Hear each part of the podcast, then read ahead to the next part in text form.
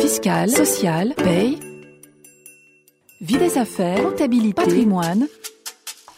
RF Play, RF Play, la chaîne de la revue fiduciaire de l'information à la formation. Les petites histoires de la cour. Aujourd'hui, dans les petites histoires de la cour, nous allons vous raconter l'histoire de ce dirigeant un peu trop optimiste. Lorsqu'une société est mise en liquidation judiciaire pour insuffisance d'actifs, le tribunal peut condamner son dirigeant à prendre en charge le passif de cette société dès lors qu'il a commis une faute de gestion ayant contribué à cette insuffisance d'actifs. En revanche, si la faute de gestion du dirigeant correspond à une simple négligence, sa responsabilité ne peut pas être engagée. Dans une affaire soumise à la Cour de cassation, une société est mise en redressement puis en liquidation judiciaire. Le liquidateur reproche au dirigeant de n'avoir tenu qu'une comptabilité parcellaire, voire pas de comptabilité du tout, la dernière année. Cette absence de comptabilité régulière a conduit le dirigeant à déclarer un actif de 250 000 euros alors qu'il n'est que de 47 800 euros et un passif de 325 000 euros alors qu'il s'élève à plus de 1,6 million. Le liquidateur de la société assigne le dirigeant responsabilité pour insuffisance d'actifs. La Cour d'appel donne droit à la demande du liquidateur et condamne le dirigeant à supporter l'insuffisance d'actifs à hauteur de 300 000 euros. Le dirigeant invoque devant la Cour de cassation l'absence de lien de causalité entre la faute de gestion et l'insuffisance d'actifs.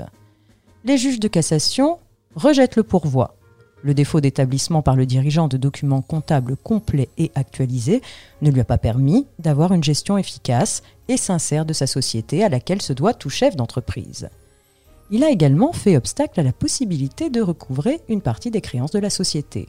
Par conséquent, l'absence de tenue d'une comptabilité régulière du dirigeant a effectivement contribué à l'aggravation du passif de sa société.